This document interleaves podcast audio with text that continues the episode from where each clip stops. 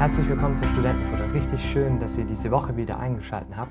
Wir sind gerade mitten in der Diskussion mit Sam darüber, wo der Gnostizismus heutzutage in unseren eigenen Gemeinden im Christentum noch Einzug gefunden hat und wo vielleicht auch die eine oder andere Herausforderung für uns heute liegt.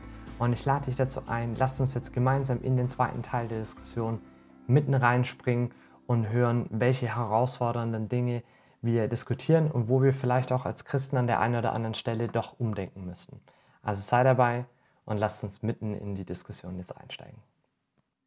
Weißt du, Lukas, am, am Sonntag gehe ich nicht in die Gemeinde, sondern ich gehe auf den Berg ähm, und schaue mir den Sonnenaufgang an und weil da kann ich richtig Gott begegnen. Cool. Da bin ich einfach mhm. alleine mit meinem Jesus. Ja, ja. ja was würdest ich, du mir sagen? Äh, was ich zu dir sagen würde, ich bin am Sonntag auch nicht in der Kirche.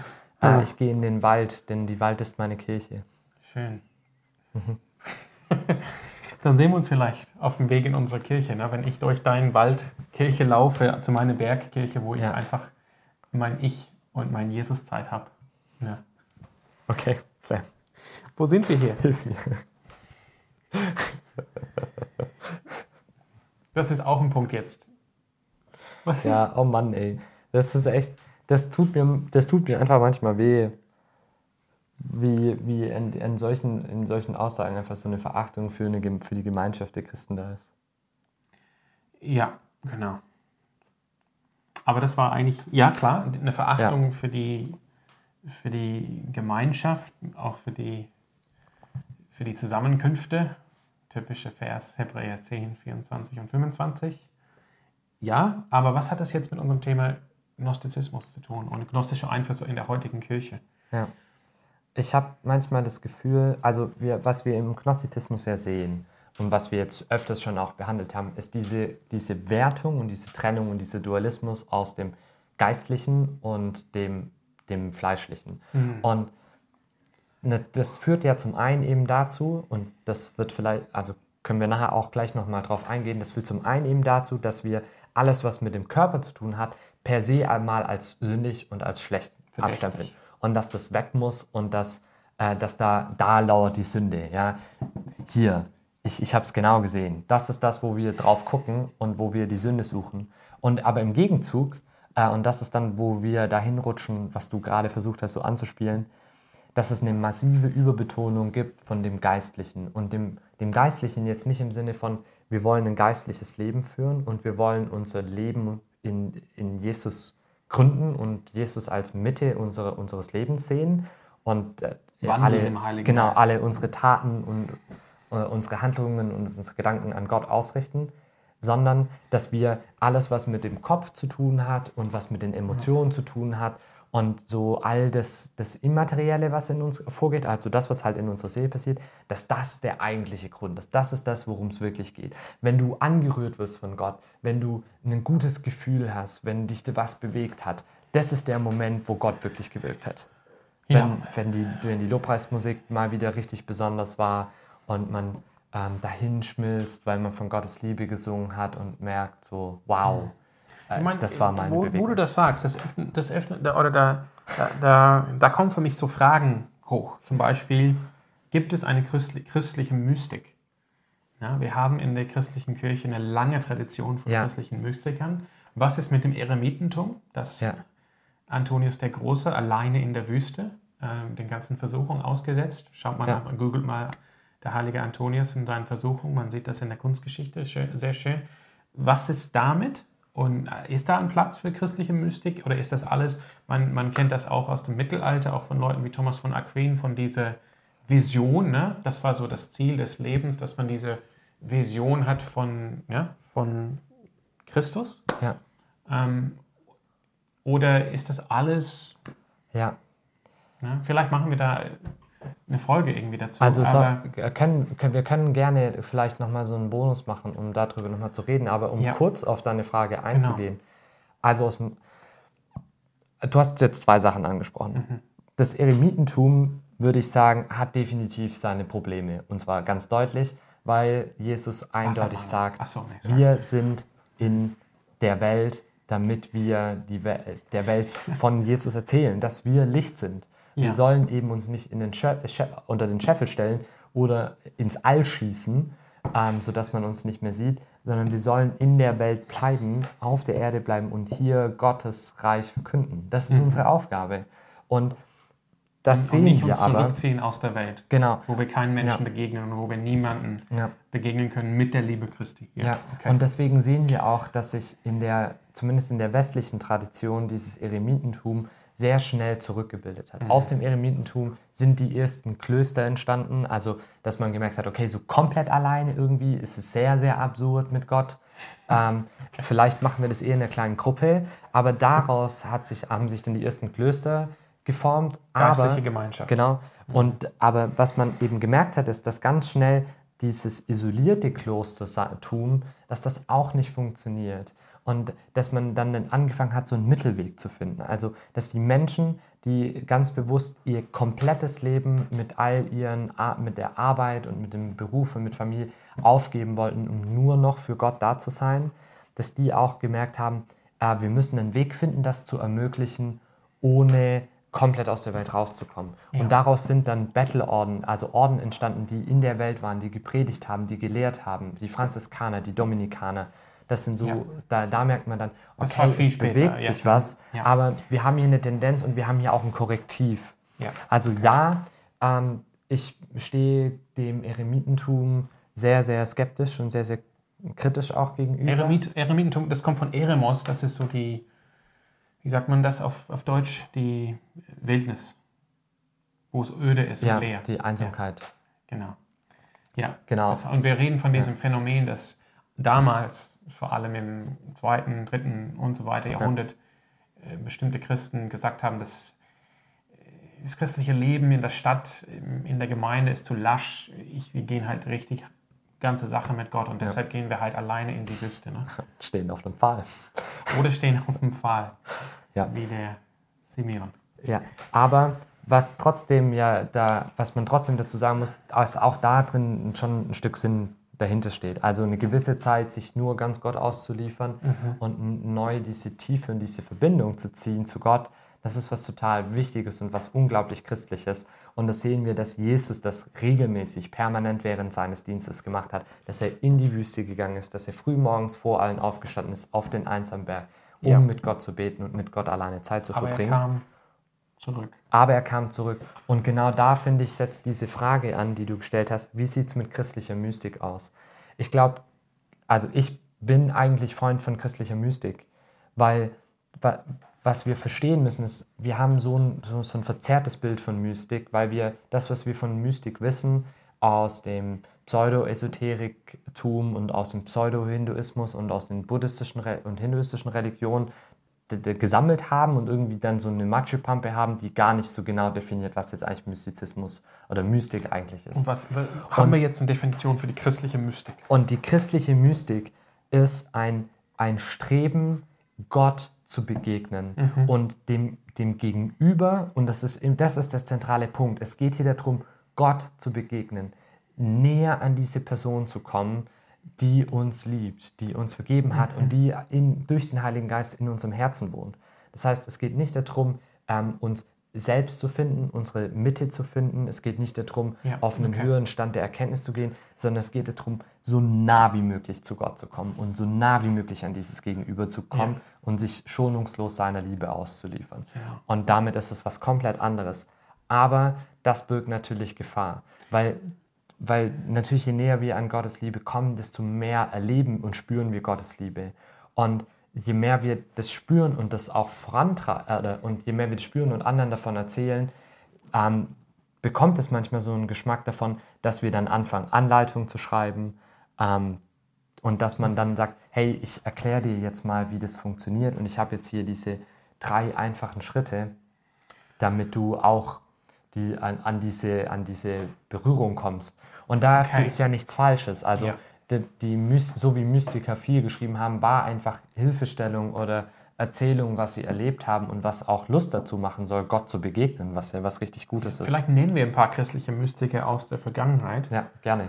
Ähm, äh, Thomas von Aquin zum Beispiel. Thomas von Aquin, der auch gleichzeitig großer Theologe ja. war und auch auf Kirchenkonzilien unterwegs war und auch auf königlichen Festmahlen. Also genau. er war jetzt nicht nur für sich alleine. Ja, aber Marie-Therese von Lisieux war eine... Ähm, Aus dem 19. Jahrhundert, genau. Therese von Lisieux. Ja. Dann äh, gibt es die... Äh, Therese von Avila. Therese von Avila. Äh, den äh, Johannes vom Kreuz. Die sind ungefähr aus, dem gleichen, aus der gleichen Zeit in Spanien. Ja. Äh, ein bisschen früher haben wir natürlich der, ganz am Anfang der Origenes von Alexandrien, haben wir ihn schon erwähnt, ähm, oder auch die mhm. Kappadokier, Gregor ja. von Nyssa und Gregor Meister, von. Meister Eckhart ist ja, auch ein sehr bekannter Mystiker. Das ist mittelalterlich in Deutschland. Ja. ja. Okay, also ein paar genau. Namen da. Ähm, und wir könnten noch viel, viel mehr nennen. Mhm. Ja. Ähm, und ich glaube, also was, was ich so ein bisschen sehe, wo die Herausforderung ist an dem, an dem Mystizismus, hm. Oder, nein, nicht an dem Mystizismus, an der christlichen Mystik. Die Herausforderung und das ist dann, wo halt dieser gnostische Geschmack kommt, äh, dazu kommt, dass für Leute, die das nicht haben, dass die merken, sie wollen das.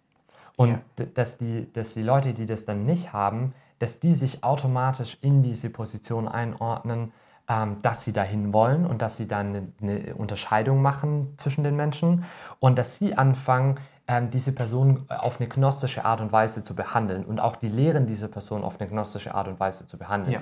Das heißt, dass ihr Gegenstand und ihr Streben nur noch diese, diese Erkenntnis wird und diese Erfahrung und dieses Begegnen und gar nicht mehr die Person, die da dahinter steckt.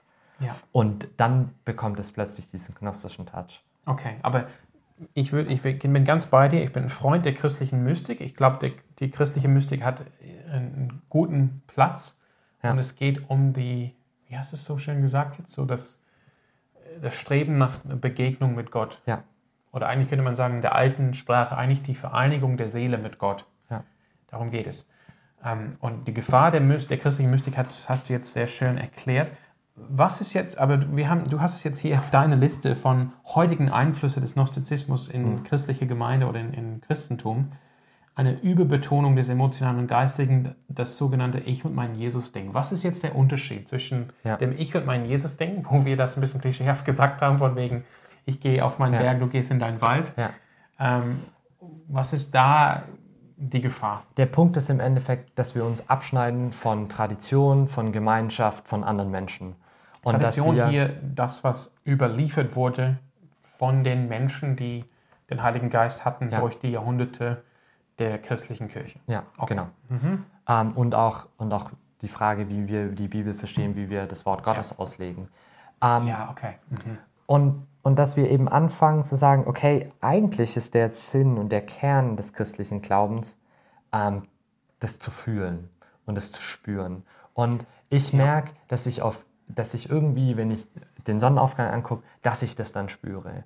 Und mhm. ich, ich höre auf, mir ähm, äh, Anweisungen zu geben, äh, geben zu lassen. Ich höre auf, mich zu fragen, ob das treues und richtiges christliches Leben ist. Und ich fange an, einfach das zu machen, was mein Geist mir sagt. Mhm. Und damit trifft ich natürlich genau eben von dem weg, was eigentlich das Christentum versucht hat, über tausende Jahre hinweg äh, zu transportieren und ähm, von Generation zu Generation weiterzugeben. Ja. Und was es eben auch macht, ist, dass wir sehen, dass nur noch das, was mein Verstand und meine Emotionen sagen, dass, dass das als das einzig Gute und das einzig Richtige und das einzige von Wert irgendwie gesehen wird. Und wir gar nicht und auch dadurch aufgehört haben, ähm, wirklich sinnvoll über den christlichen Glauben nachzudenken und auch sprachfähig zu werden. Mhm. Okay. Ja, ich bin ganz bei dir. Ja. Ich finde, du hast das richtig gut jetzt auf den Punkt gebracht. Dann ähm, lass uns tatsächlich, wir haben noch einen Punkt hier. Ja. Wir könnten auch noch andere Dinge hier aufführen, aber das finde ich auch sehr wichtig und auch überall zu treffen. Ähm, ja, vielleicht willst du einfach diesen letzten Punkt Gerne. einführen und dann ja. kommen wir da ins Gespräch. Voll, ich bin auch richtig gespannt, was deine Gedanken dazu sind. Ähm, ich habe ja vorhin gesagt, diese Unterscheidung zwischen dem oder dieser Dualismus führt eben zum einen dazu, dass wir auf der geistigen und emotionalen Ebene eine extreme Überbetonung haben. Aber ich habe manchmal den Eindruck, dass wir auf der anderen Seite eben viel, viel, viel zu schnell dabei sind, das ähm, plakativ, und zwar wirklich plakativ, einfach per se das körperliche mhm. Abtun als schlecht und als nicht so wichtig. Und das hat mehrere, das hat mehrere Dimensionen für mich. Ähm, auf der einen Seite ja. finde ich es richtig krass, wie manchmal Sexualität einfach per se mal als Sünde angesehen wird. Okay. Ähm, und man in, in jeder Art und Weise, wenn körperliche Tätigkeiten oder Berührungen passieren, sofort der, der Tätigkeiten. Ja. okay. ähm, ja, halt einfach, also das nur, nur ein Hassthema ist und eigentlich das Einzige, wie Jugendliche in, in den Gemeinden aufwachsen, ist, habt ja keinen Sex vor der Ehe, das ist alles Sünde, das ist alles schlimm, ähm, habt keine Berührung und gar nichts damit. Ähm, und auch, auch wenn da ganz, ganz viel Wahrheit dahinter steckt und da ja ein, und da ja ein richtig guter und wichtiger und zentraler Kern ist und der Gedanke dahinter ist, äh, eigentlich ist, dass wir in einer Welt leben, wo alles übersexualisiert wird und mhm. Jugendliche und Kinder damit viel zu früh in Kontakt kommen mhm. ähm, und darin aufwachsen, als wäre das völlig egal und, und würde das gar nichts mit ihnen machen. Und dass deswegen wichtig ist, dass wir sie schützen. Aber was passiert ist, und das ist meine eigene Erfahrung, ähm, Svea und ich waren sechs Jahre lang ein Paar, bevor wir geheiratet haben. Und wir haben im Endeffekt sechs Jahre lang ähm, im Abstand von drei, vier Wochen gehört, ähm, dass, dass, dass das ganz, ganz, ganz tief Sexualität mit Sünde zu tun hat. Und ähm, daraus mhm. kann ja eigentlich keine positive, also kein positives äh, Verständnis von, von Sexualität entstehen. Mhm. Ähm, und, und da sehe ich, da sehe ich echt einen Gefahrpunkt. Und weil wir eigentlich mhm. anfangen müssen, das als was enorm Wichtiges und als was enorm Schönes und als was von Gott gewolltes und von Gott eingesetztes ähm, verstehen und, und lehren lernen. Also wir müssen das eigentlich so, wir müssen das, das Wichtige und das Gute so, so hochhalten und so wert, wertschätzend weitergeben an unsere nächste Generation, dass die auch von alleine auf die Idee kommt, zu sagen, hey, das ist so, das ist so tief mit mir verankert als Mensch, meine Seele, die, die zerreißt das, wenn was, also mein Körper kann meine Seele zerreißen, je nachdem, was ich mit meinem Körper mache. Ja. Und dementsprechend passe ich auf meinen Körper auf. Ja. Anstatt nur zu sagen, okay, es ist alles Kacke und es ist alles schlecht. Okay. Also das ist für mich so, so ein Punkt, wo ich erlebt habe, dass wir da in den Gemeinden durch diese Abwertung der Leiblichkeit mhm. ähm, total daneben schießen. Ja. Ja. Und eigentlich uns wünschen, dass alle Asketen sind, bis sie heiraten. Ja, okay. Ja, dann lass uns ein bisschen drauf eingehen. Ich würde das jetzt einen Schritt zurücknehmen und sagen, ich glaube, ich glaube, wenn man jetzt in die christliche mhm. Geschichte schaut, dann sieht man, dass die christliche Kirche vor allem, oder ich würde sagen, ich kenne mich da mehr aus im Westen, auf jeden Fall betroffen ist von dieser Leibesfeindlichkeit. Mhm. Das im Prinzipiell, das, das prinzipiell oder im Prinzip, was, was Leibliches ist im Prinzip, ist, sorry, ich habe es zweimal falsch gesagt, ist prinzipiell verdächtig. Mhm. Ähm, genau, und, und dazu gehört eben die menschliche Sexualität oder der sexuelle Trieb oder, oder dass diese Dinge per se sündhaft sind ne? Mhm. und nur zur Not ähm, betätigt werden sollen, um deine Sprache jetzt aufzugreifen. Von wegen Fortpflanzung der, der, der, der Menschheit, okay, dann muss halt Geschlechtlichkeit gelebt werden, ansonsten aber Finger davon weg. Okay.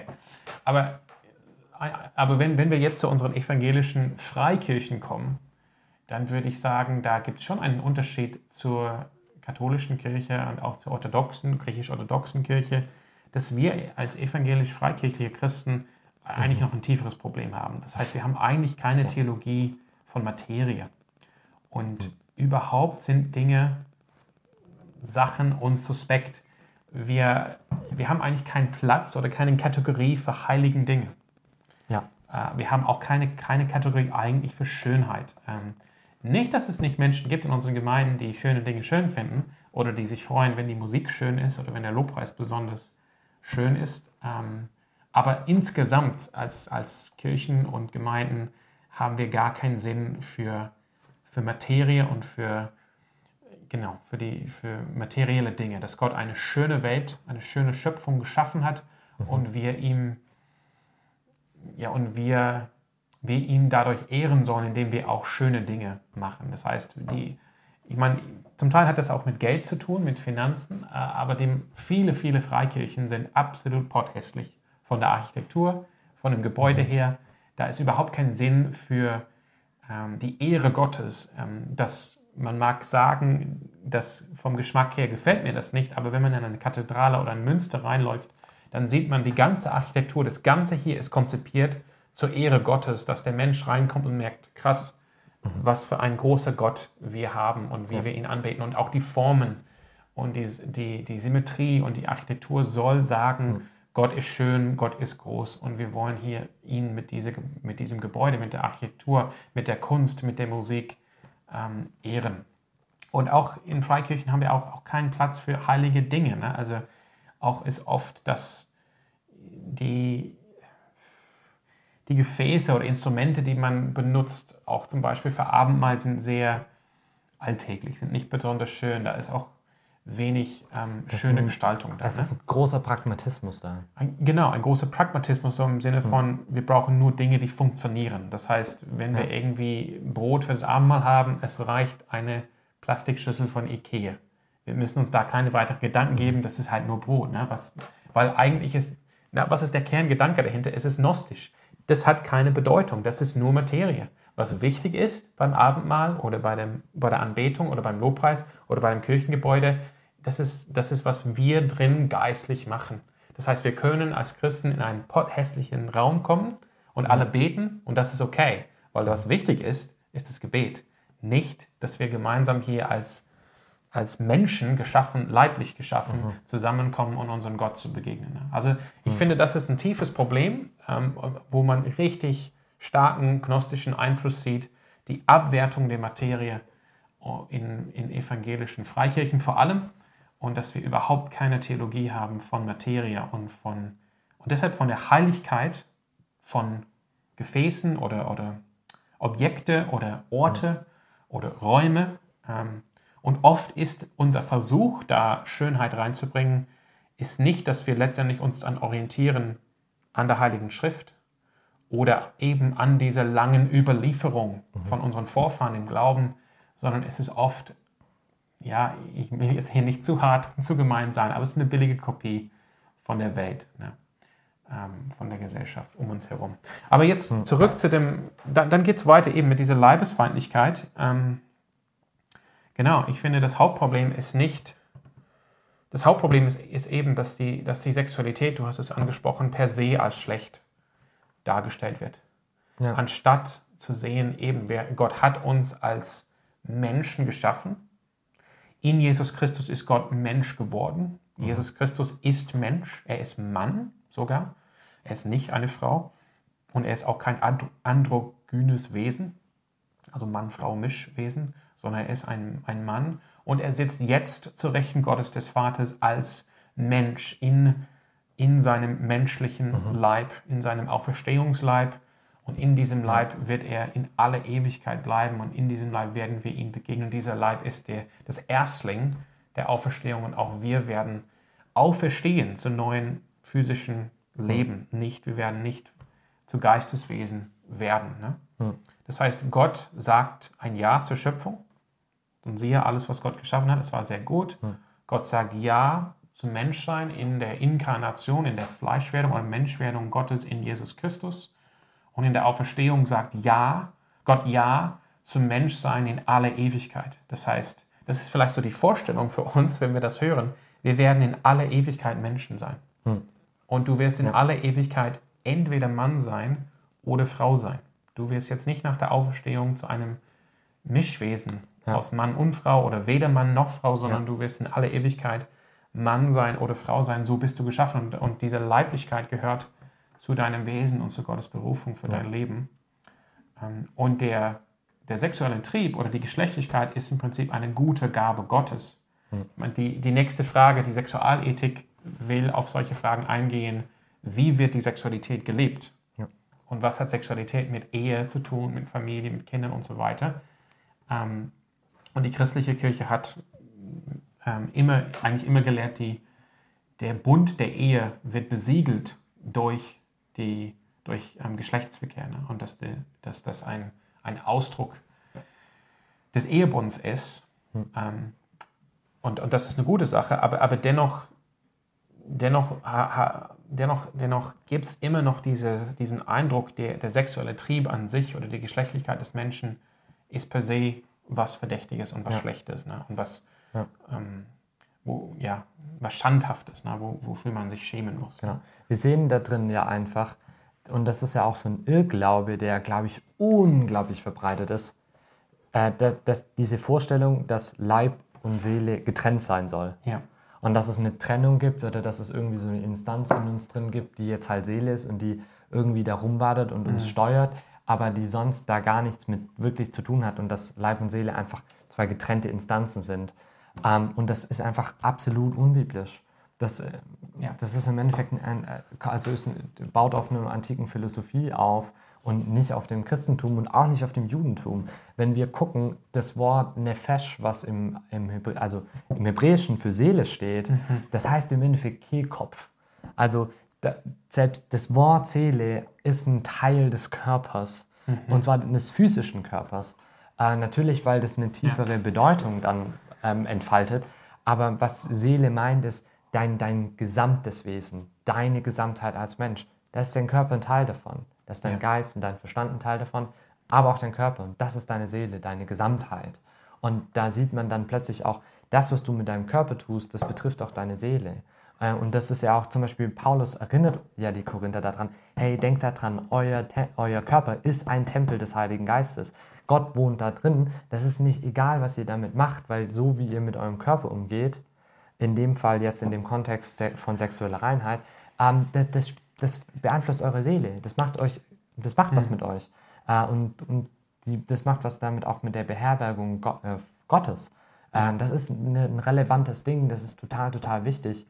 Äh, und wir leben in dieser, wir, wir, sollten mehr diese Einheit wieder anstreben. Wir sollten nicht anfangen, Sachen in zwei zu reißen und Dinge zu ignorieren oder fallen zu lassen oder per se als nur gut oder nur schlecht darstellen. Ja. Wir sollten aufhören, uns nur von unseren Gefühlen verleiten zu lassen. Wir sollten auch aufhören, das Körperliche nur als was Schlechtes dastehen zu lassen, sondern uns wieder anstrengen, zu verstehen und zu entdecken, was es bedeutet, dass Gott uns in diese Einheit von Geist und Seele geschaffen hat. Genau. Und ich, ich denke, es, ich, weiß, ich weiß nicht, wie lange wir jetzt schon reden, aber ein, noch ein Unterpunkt hier ist hier erwähnenswert. Ich hm. denke, wir haben auch hier gnostischen Einfluss in der Kirche oder in der Gemeinde ähm, durch Gedanken, die zum Teil ja auch aus gewissen Strömungen des Feminismus kommen, wo nämlich auch hier letztendlich ein Keil geschoben wird zwischen im Prinzip sagt, sagen bestimmte Strömungen des Feminismus, eigentlich sind Männer und Frauen austauschbar. Es gibt keine, es gibt keine wesentlichen Unterschiede zwischen Männern und Frauen. Männer und Frauen können alles,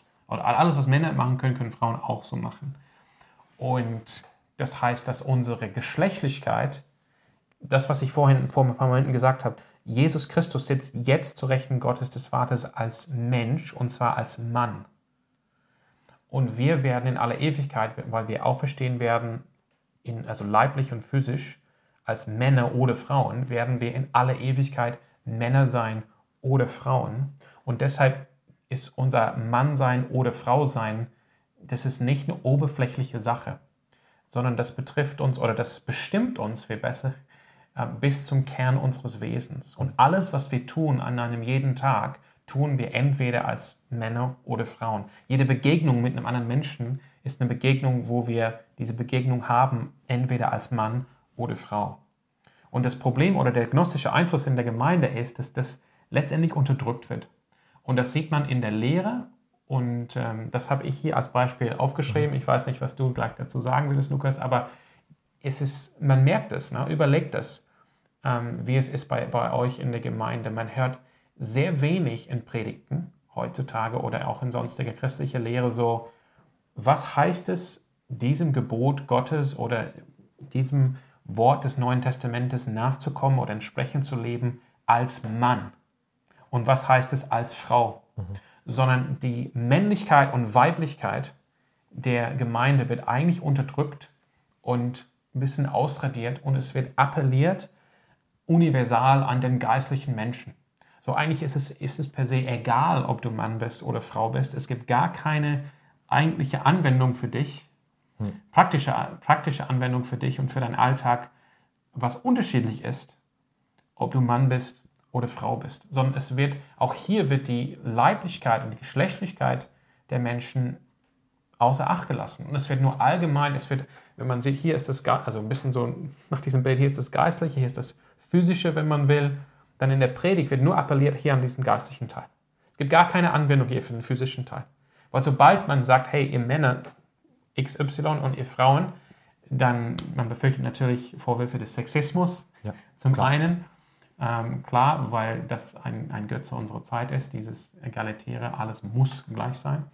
Ähm, aber letztendlich, und deshalb gibt es letztendlich kein, keine praktischen Anwendungen für mhm. Männer oder für Frauen, weil es muss einfach auf diesem neutralen, menschlichen, geistlichen Niveau gehalten werden. Mhm. werden. Und das ist, ein, das ist ein starker Einfluss von gnostischen Gedanken in unseren Gemeinden, dass prinzipiell auch hier getrennt wird zwischen Geist und Leiblichkeit und es wird nur an den Geist appelliert, das heißt nur das Geistliche was dann künstlich getrennt wird von der Männlichkeit oder von der Weiblichkeit, nur das wird angesprochen, nur das ja. wird als wertvoll gesehen oder bedeutungsvoll ja.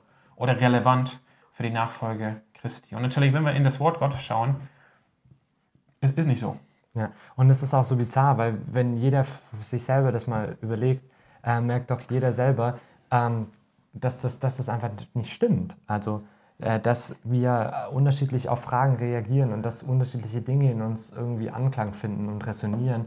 Und ähm, das, also das ist auch egal, mit wem ich rede, höre ich das öfters. Ich habe das Gefühl, dass ich als Punkt, Punkt, Punkt, ähm, äh, dass meine Fragen nicht gestellt werden. So. Also mhm. ich habe das von Frauen und von Männern gehört, weil man eben merkt, okay, habt, wir haben auch unterschiedliche Fragen, wir haben auch unterschiedliche Zugänge. Die, und das weiß jeder und das ist jedem auch irgendwie wichtig. Aber auf der anderen Seite ähm, dürfen wir es nicht oder sollen wir es nicht. Genau. Ja. ja. Also ich finde das auch wirklich äh, ein großer gnostischer Einfluss heutzutage. Ja. ja. Genau. Und ich denke, es gibt vieles mehr und ähm, ich glaube, dass das, und ich kann mir gut vorstellen, dass wenn wir jetzt noch weiter überlegen würden oder weiter fragen würden, dann würden wir hier auch weitere Beispiele finden. Und ich kann mir gut vorstellen, dass ihr da draußen vielleicht auch, äh, ist es auch abhängig, in was für eine Gemeinde wir gehen, äh, wo wir dann auch unterschiedliche Einflüsse finden. Und deswegen wollen wir echt auch von euch hören. Also falls ihr Anregungen habt, falls ihr auch Herausforderungen habt oder bestimmte Punkte, wo ihr denkt, ah, vielleicht könnte das was sein, ähm, wo gerade dieser gnostische Einfluss auch konkret bei mir in der Gemeinde kommt, dann ähm, nutzt die Gelegenheit, schreibt uns gerne einen Kommentar, äh, kontaktiert uns per E-Mail. Äh, wir lesen alle E-Mails. Wir wollen gerne auch mit euch da in Gespräch, ins Gespräch kommen ähm, und wirklich das vorantreiben und euch da zum Nachdenken anregen. Und falls es euch gefallen hat, dann ähm, ja, schreibt uns gerne ein Feedback. Wir sind echt offen, auch Sachen zu verbessern. Ähm, und falls ihr auch Themenvorschläge habt, wir sind jetzt langsam am Ende dieser Serie.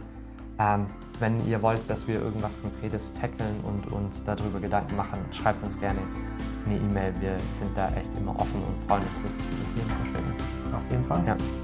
Aber ansonsten wünschen wir euch eine gute Woche und äh, wir sehen uns das nächste Mal. Bis dann. Ciao.